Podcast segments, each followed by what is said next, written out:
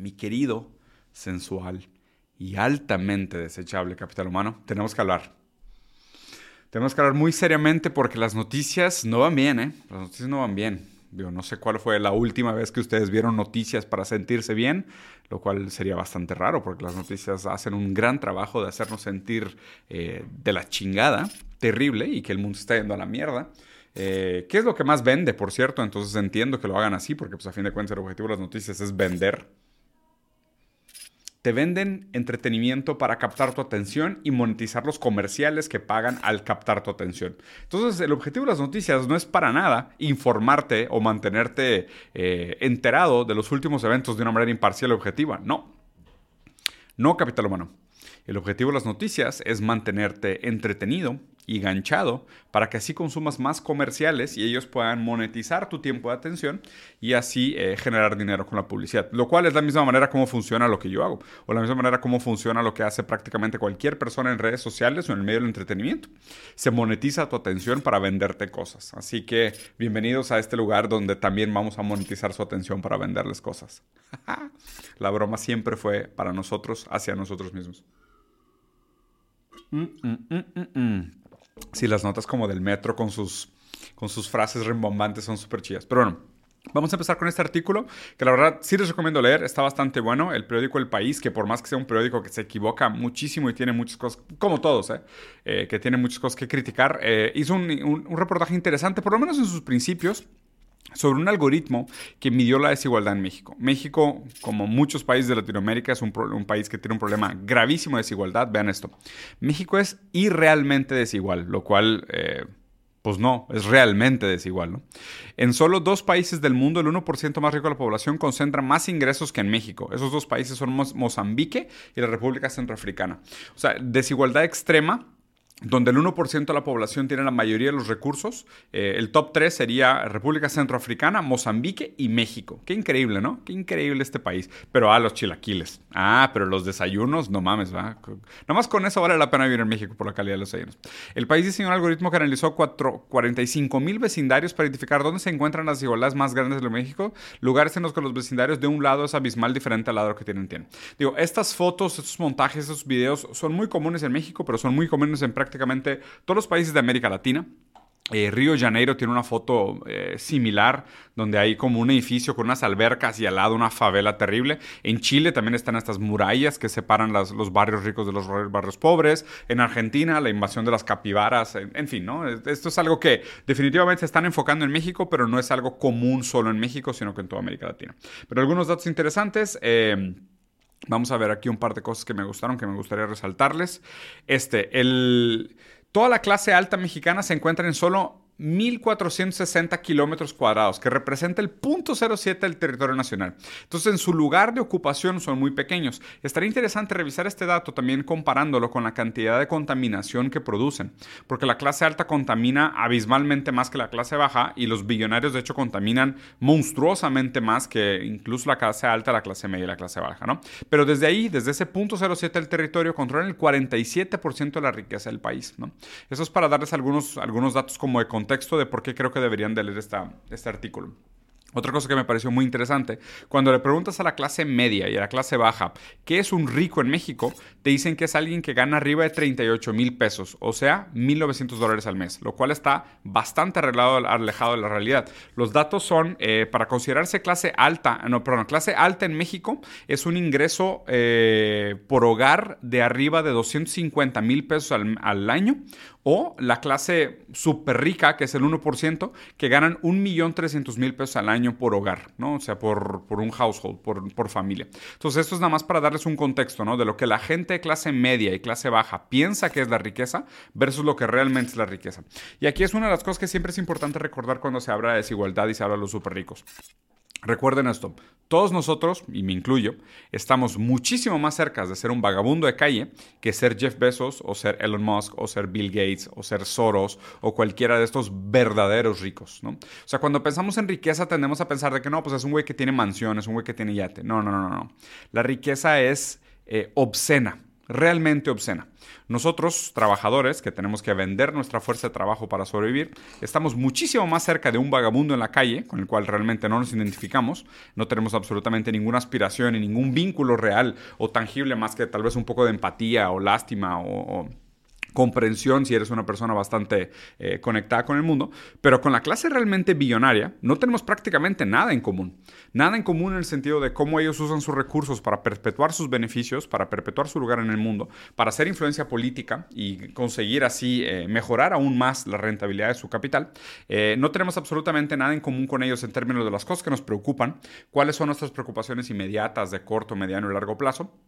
Eh, y no tenemos prácticamente ninguna posibilidad de ser como ellos tampoco. Pero al mismo tiempo existe una serie de incels que tiene una bandera con una serpiente que dice Don't tread on me, que defienden los intereses de la clase capitalista y no solo eso, defienden los intereses de los grandes billonarios y les lamen las botas con un placer gozoso sin igual, que siempre me sorprende, ¿no? Pero bueno, el caso es este. Desde la clase media y la clase baja, lo que se entiende como riqueza es muy diferente a lo que es realmente la riqueza. Y nosotros tenemos mucho más en común con la clase baja y súper baja que tenemos con cualquier otro tipo de clase alta, super alta o los billonarios, ¿no? Que la verdad es que hablar de ellos en, como clase alta sería prácticamente absurdo. De acuerdo al Consejo Nacional de Evaluación de Política de Desarrollo, una persona no pobre es por ingreso cuando gana más de 210 dólares al mes. O sea, si tú ganas menos de 210 dólares al mes, entras como pobre para que, para que vean dónde está la estadística y comparar esto con lo que ellos consideran que es lo que gana un rico, que es 1900, contra lo que realmente es lo que gana un rico, que son 250 eh, mil pesos al, año, o un mega rico, que son los millonarios, que es 1.3 millones de pesos en ingresos promedio al año. Entonces, eso es por darles algunos de los, de los datos. Eh, después se meten a un análisis que sinceramente me pareció incluso ligeramente eh, sesgado, donde tratan de analizar eh, la, relación entre las posiciones de los territorios geográficos de las zonas ricas y las zonas pobres, pero se meten a un estudio como de la eventualidad de, los, de las ofensas de violencia, robos a manos armadas, pequeños furtos, en fin, la parte de infraestructura está interesante, que ahí la verdad es que no, no, no, no voy a decir que no, la verdad es que sí me gustó, pero esta parte donde se meten al, cuántos robos reportados y demás, suena más como, güey, tenían que hacer el artículo, pero en lugar realmente de hablar de lo que produce la, falta de infraestructura y lo que produce la desigualdad en las personas, no, se ponen a hablar sobre, ay, el peligro de vivir al, al lado de una corona pobre, ¿no? Es como que, güey, o sea, fuck you, pues claro que van a robar, güey, pues están desesperados y viven en condiciones de miseria y no tienen prácticamente ninguna oportunidad de salir hacia adelante, pues definitivamente sus intenciones van a ser de supervivencia, ¿no? Y su comportamiento de supervivencia eh, al borde de la ley, pues definitivamente va a causar este tipo de situaciones como, pues, robos, asaltos y demás, ¿no? Lo que deberíamos de pensar realmente es cómo acabar con la desigualdad y cómo reducir la desigualdad y qué es lo que produce la desigualdad en un sistema eh, de, propiedad privada, que es pues realmente la, acumulación a través de diferentes generaciones de la plusvalía que es robada de la clase trabajadora por la clase capitalista porque tiene la propiedad privada de los medios de producción, algo que está muy muy bien analizado en todos lados. Hay otra gráfica que les quería enseñar que es para sorpresa absolutamente nada, pero vean estas fotitas que están, que están buenas. Bueno, esta es buena, ¿no? El porcentaje de los hogares que no tiene drenaje versus el porcentaje de los, de los hogares que tiene seguro de gastos médicos privados. Y aquí es el 0%, o sea, la gente más pobre del país, y aquí es el 100% que la gente más rica del país. Entonces, claro, tener seguro de gastos médicos, el 1% lo tiene, así, se fijan, como el 50% percentil, que es el... Eh, como de clase media, por decirlo así. Y a partir de clase media, pues obviamente la cantidad de gente que tiene un seguro de gastos médicos privados, pues llega prácticamente al 100%. O sea, los, los millonarios, pues sí, todos tienen seguro de gastos médicos privados. No, no, no entiendo por qué no tendrías si tienes esta capacidad adquisitiva, ¿no? Para proteger tu vida. Y al mismo tiempo, el no tener drenaje es algo súper común en la gente que tiene eh, la, la, pobreza extrema y va desapareciendo a medida que se acercan a clase media y ya después de clase media, pues prácticamente todos tienen un sistema de drenaje. Pero lo interesante de esto no es nada más decir, o sea, claro, o sea, la, lectura al contrario sería decir, ah, si invirtieras en seguro de gastos médicos, estarías en la riqueza. No, güey. O sea, obviamente esto es, esto es resultado de vivir en la pobreza, ¿no?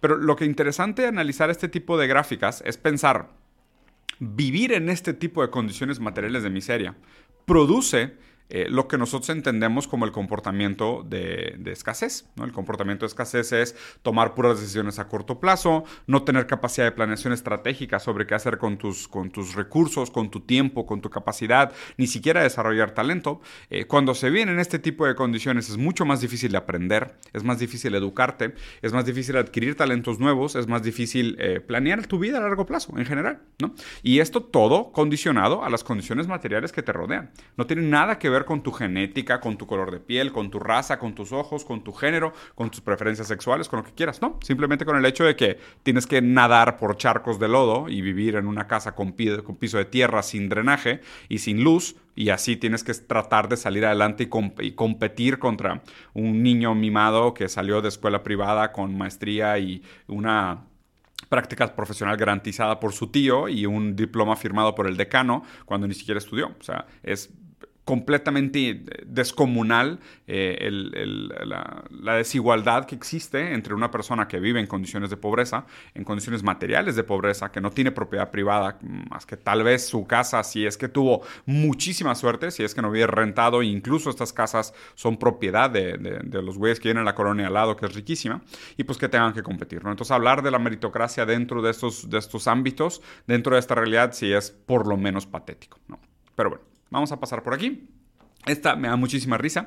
El presidente de Brasil, por si no sabían, está fugado en Estados Unidos y se está escondiendo atrás de una serie de excusas súper patéticas que bordean lo infantil, donde dice que le duele la pancita, este, que tiene miedo de volver. Y definitivamente, ¿no? Porque yo creo que si vuelve a Brasil ahorita sí lo meten a la cárcel. Este, él y su hija y su esposa están... Eh, eh, siendo investigadas además. Entonces toda la familia ahorita de Bolsonaro está pasando por un momento súper complicado, lo cual me parece por lo menos eh, un tipo de justicia kármica aplicada por nuestro buen dios Cthulhu eh, y le da muchísimo miedo regresarse a Brasil. Lo raro es que en Estados Unidos se pueda quedar bien tranquilo, ¿no? Un cabrón que provocó un genocidio a través de su pésimo manejo de la pandemia y también ahora se sabe que, provocó la muerte de muchísimos indígenas al privarlo de sus, de sus, eh, de sus alimentos básicos y de medicina. Esté fugado en Estados Unidos, muy tranquilo, viviendo en Miami a toda madre, ¿no? Parece que el, eh, no existe ningún tipo de, de, intento de ocultar eh, realmente lo despiadado que es Estados Unidos como un país hegemónico internacional que defiende siempre los intereses del capital, incluso al darle abrigo a este tipo de personajes tan nefastos como es el caso de Bolsonaro. Y otra persona que si todo sale bien, y la historia nos dará la razón, espero, también tendrá que buscar asilo político, es esta señora, ¿no? Que, que la neta aprovecho para mandar mi simpatía eh, al pueblo peruano que está eh, sufriendo este terrible momento político de su historia. Eh, esperemos que se resuelva muy rápido. La verdad es que me parece sorprendente la perseverancia y la fuerza de lucha que ha tenido el pueblo de Perú para mantenerse en la calle tanto tiempo. Llevan 50 personas asesinadas por el, por el ejército. entonces, tratando de contener los movimientos eh, y las manifestaciones que son legítimas y democráticas, porque pues, quitaron a un presidente política y democráticamente electo eh, y pusieron a esta porquería de persona, a Dina Boluarte, y lleva 50 personas muertas en las manifestaciones. Y me sorprende, ¿no? O sea, cada vez que veo estas fotos de, ¿sabes? Estas señorcitas en su traje típico con la boleadora, bueno, boleadora se llama en Brasil, no sé cómo se llama en, Perú, pero por equivocarme por el nombre, pero me da muchísima esperanza ver cómo la gente es capaz de pelear por sus, por sus intereses. Además que eh, el año pasado tuve el gusto de viajar eh, por Perú y de hecho ni pasé por Lima prácticamente me fui, me fui directo a Cusco y estuve ahí en la región, más que nada en, en, Cusco y en las, en las montañas cercanas a la capital. Eh, pero me tocó ver cómo vive esta gente, me tocó estar con ellos, eh, sentir su nobleza, eh, lo, amigables que son, aún teniendo muy poco, las ganas que tienen de, de compartir, de platicar y... En fin, sin, sin, glorificar demasiado la pobreza y la miseria, gente realmente noble que aún con muy poco están dispuestos a, compartir y se les ven sonrisas en la cara y, esperanza en el rostro al, platicar sobre su futuro, su futuro, más allá de todas sus dificultades. Y ahora, pues definitivamente pasando por este momento tan, tan nefasto, tan terrible de su historia, donde típico, ¿no? O sea, y ahorita se sabe abiertamente después de que la, la ¿cómo se llama? La, la señora esta del ejército americano dijo que el triángulo de litio eh, es fundamental para el futuro desarrollo de Estados Unidos. Es normal que veamos a Boric tan alineado con Estados Unidos, eh, a Perú pasando un, golpe de Estado, poniendo un protogobierno de, de derecha que está reprimiendo y matando a la gente que está eh, reclamando por sus derechos democráticos, por el presidente que fue democráticamente electo, y, acaba siendo pues también preocupante para los otros países cercanos como Colombia, eh, Ecuador, Bolivia.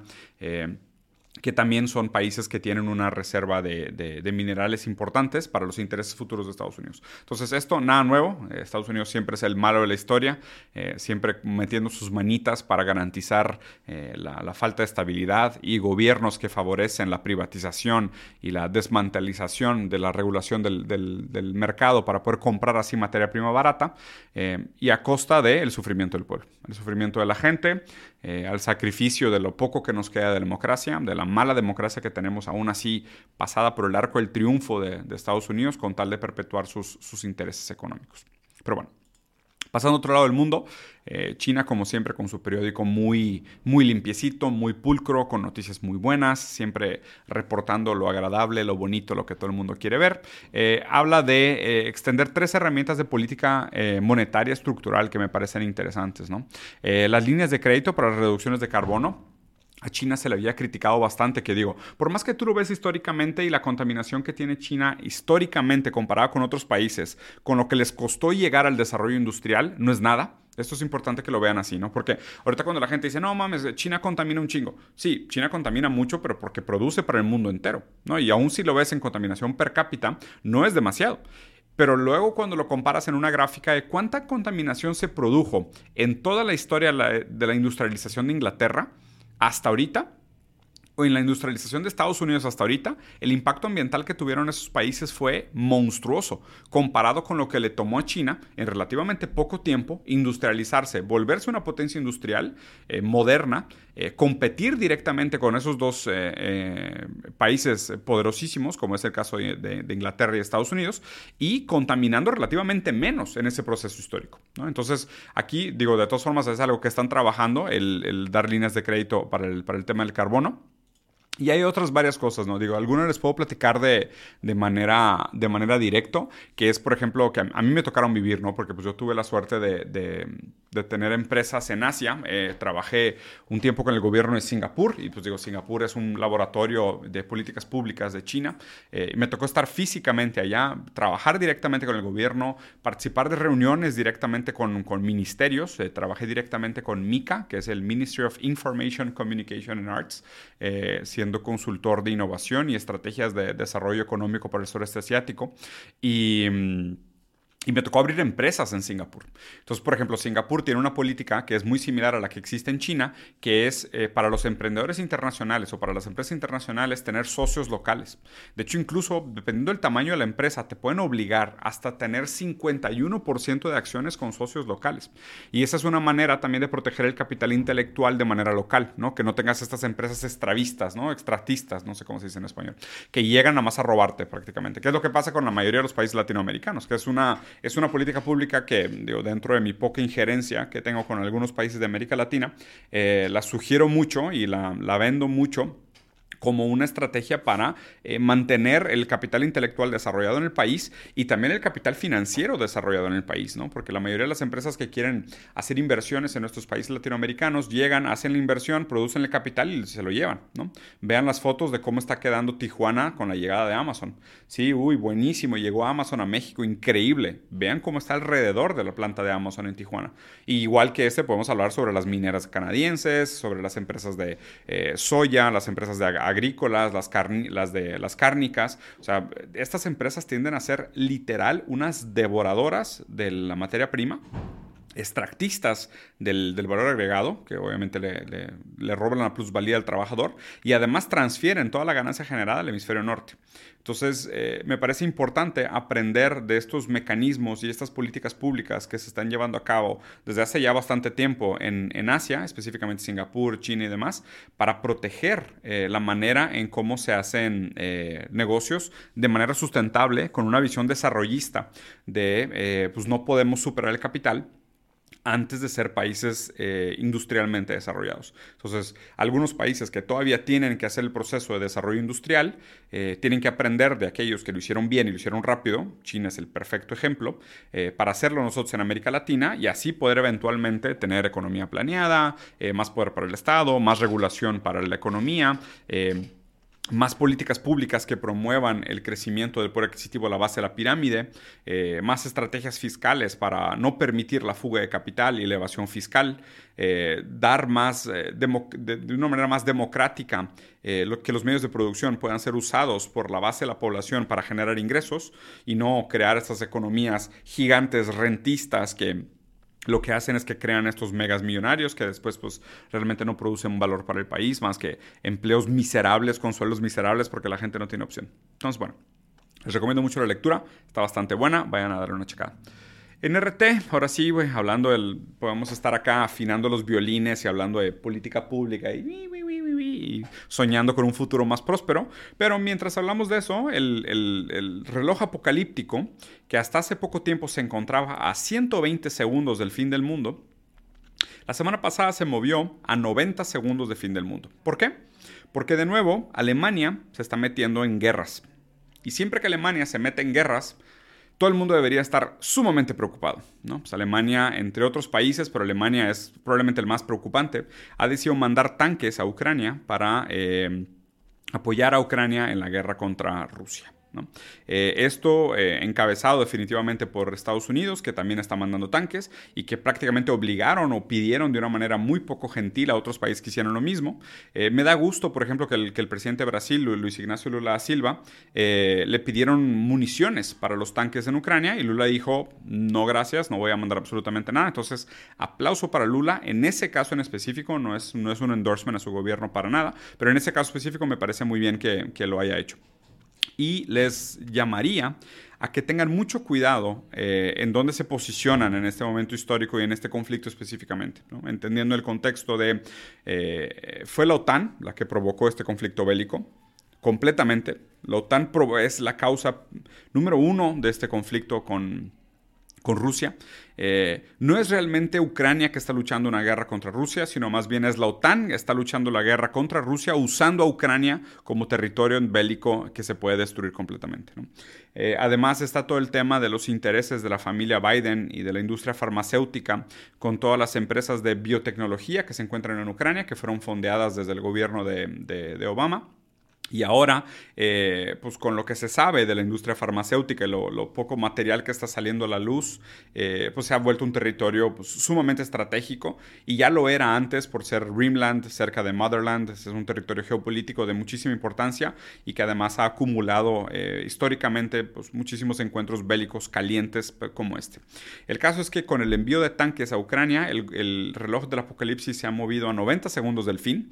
estamos obviamente en un momento histórico donde un conflicto armado escalaría a un conflicto nuclear prácticamente inmediatamente, o sea, si, esto se vuelve un conflicto armado eh, de escala eh, global, por decirlo así, se volvería nuclear prácticamente de la noche a la mañana.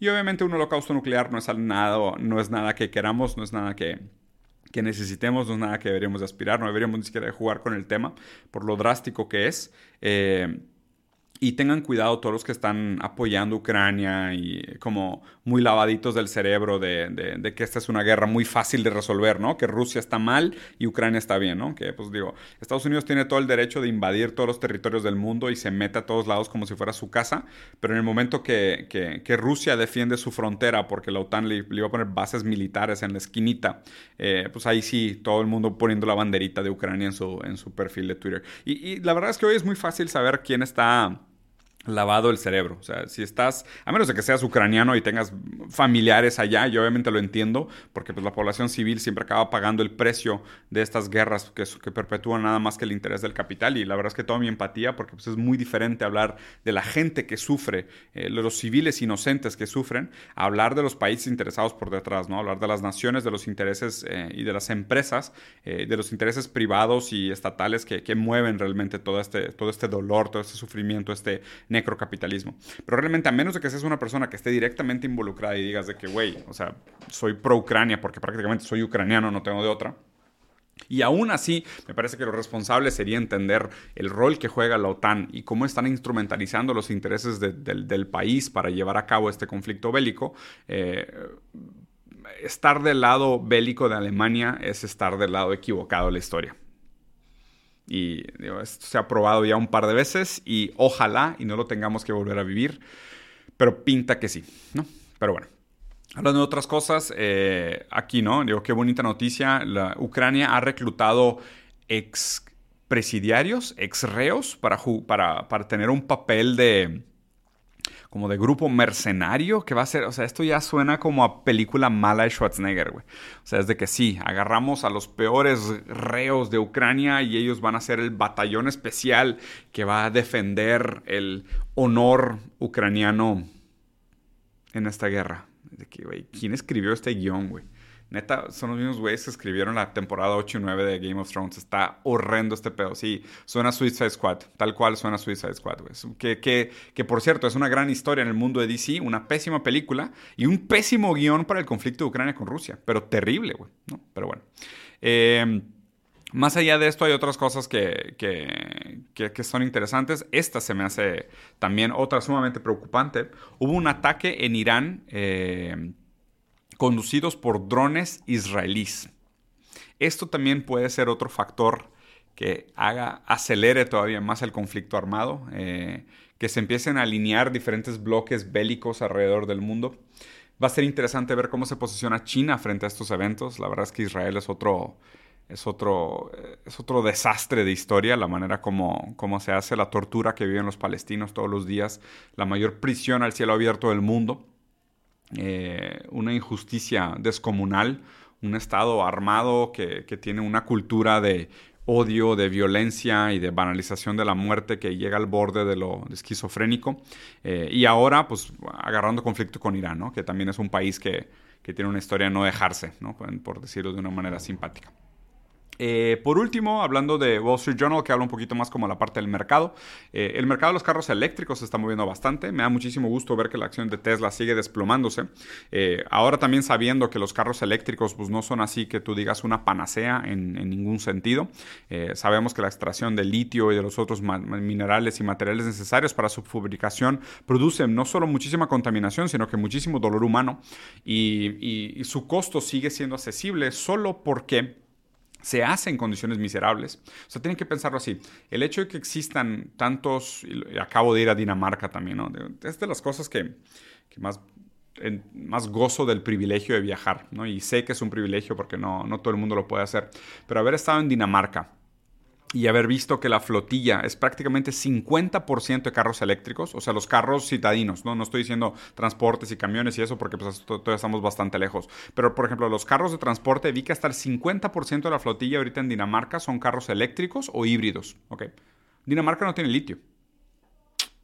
Qué fácil es decir, ah, mira, qué bonito ser un país como Dinamarca, deberíamos de ser todos como ellos. Sí, güey, porque pues una isla de 28 millones de personas que que vive con el valor agregado acumulado y la desigualdad acumulada histórica y sobrevive a base de litio robado de África y de América Latina. Y vas a ver cómo se extrae el litio en esos lugares y no es nada como Dinamarca, ¿no? O sea, si a lo mejor pudiéramos alguna, algún tipo de correlación mínima necesaria para la extracción de la materia prima de uso en los lugares de nivel alto eh, y las condiciones materiales de los lugares bajos donde se hace la extracción, sería muy distinto el mundo, ¿no? Pero pues obviamente no funciona así. El hecho de que, que puedan existir muchos carros baratos eléctricos en Dinamarca es directamente proporcional a que la gente esté sufriendo miserable sin comer en medio de constantes guerras y, sufrimiento en los países del sur global. Eso es directamente proporcional, no, no, es, no es desconectable. Así funciona el, el, el capitalismo hoy en día, el capitalismo global,